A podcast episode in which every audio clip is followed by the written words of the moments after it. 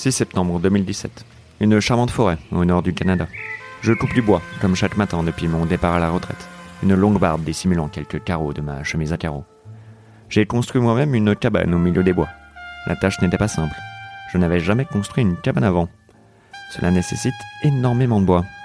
Un bruit assourdissant envahit les lieux et fait fuir les caribous qui aiment tant me regarder travailler sans jamais en foutre une. Un hélicoptère. Il se pose devant moi et en sortent deux figures que je ne pensais jamais revoir ensemble. François Hollande et Ségolène Royal, les anciens Roméo et Juliette de la politique française. Monsieur Froussin, la France a besoin de vous, me crie Roméo. Aidez-nous, par pitié, rajoute François Hollande. Demandez à quelqu'un d'autre, leur réponds-je. Je suis à la retraite. J'abats ma hache d'un geste sec et elle se coince dans la bûche. Royal reprend. Benoît Hamon nous fait chanter. Il menace de révéler nos frais de campagne de 2007 et 2012 si nous ne lui obéissons pas. Je vois. Hamon vous envoie des lettres anonymes. Non, pas du tout, ce ne sont pas des lettres anonymes, nous savons que c'est lui. Ce n'est pas parce que vous savez que c'est lui que ce ne sont pas des lettres anonymes. Bah euh, si, justement. Nous nous regardons sans rien dire. Un hurlement de loup brise le silence. Que vous demande-t-il leur demandai-je, en notant pour moi-même qu'il faudra que je m'occupe de nourrir les loups. Hollande me regarde avec des yeux de tortue triste devant un rayon fruits et légumes de Monoprix, sachant qu'elle ne sera jamais assez rapide pour acheter une salade avant la fermeture du magasin. Nous vous l'avons dit, monsieur Froussin.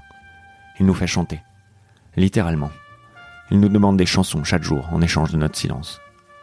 Le monstre. Je ne peux pas laisser passer ça. Tant pis pour la retraite. Je saisis la hache et me coupe la barbe avec. J'espère que leur hélicoptère a assez de place pour accueillir la justice. Direction Paris. Le fils prodigue est de retour à la capitale. Et Froussin aussi. J'entre dans les locaux du nouveau parti de Benoît Hamon. Mon plan est simple. Je vais voler les documents comportant les frais de campagne de Roméo et Juliette, et il n'y aura plus de chansonnette pour le petit Benoît. Une charmante jeune chinoise est assise à l'accueil. Il s'agit d'être le plus sympathique possible et ne pas me faire repérer. Ni hao, mademoiselle. Je me présente. Giuseppe Flossene, plombier. La direction m'a informé d'une fuite de gaz toxique au niveau de la salle des documents impliquant François Hollande et son ex-charmante compagne, Céloane Royal.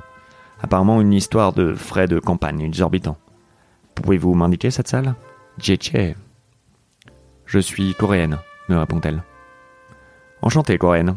Votre prénom est aussi charmant que le palais d'été, magnifique chef-d'œuvre chinois, malheureusement mis à sac et brûlé par ma patrie et ses saligots d'anglais. Mais ça ne répond pas à ma question. Elle soupire. Je pense que vous voulez parler de la salle des archives? Elle est au fond du couloir, à droite, après les toilettes. Je m'incline, en signe de respect pour sa culture millénaire. Après une brève pause pipi, je pousse la porte des archives. Ah, le frisson de l'administration.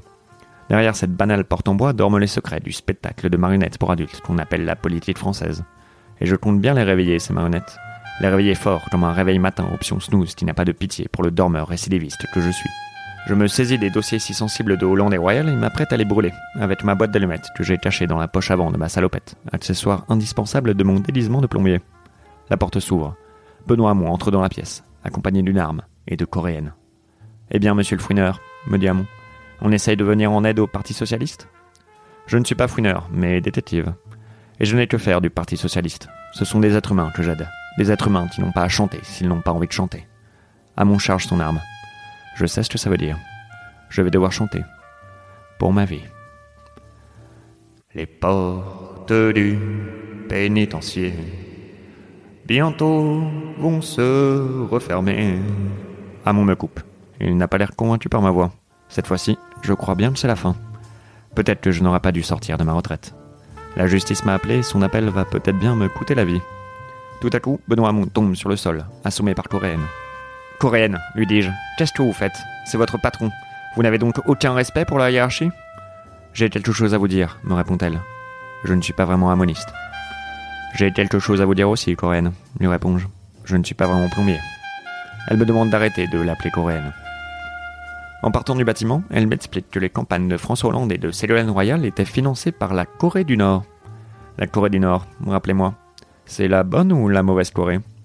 Elle continue en ignorant ma question. J'enquête sur Kim Jong-un depuis des mois. Malheureusement, je suis perdu dans ce pays que je ne connais pas. J'aurais besoin de quelqu'un pour m'aider dans mes enquêtes. J'aurais besoin d'un. d'un plombier? Lui des gens souriants?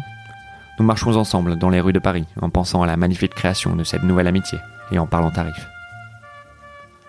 Quelques jours plus tard, j'apprends que l'affaire a rapproché François Hollande et Ségolène Royal, et ils vivent les plus beaux jours de leur amour à Souston, dans le sud-ouest, où ils se sont installés? Le téléphone sonne. Je décroche. Hollande et Royal ont été retrouvés morts, empoisonnés, main dans la main. Cela me rappelle une pièce de théâtre. Mais je ne sais plus laquelle.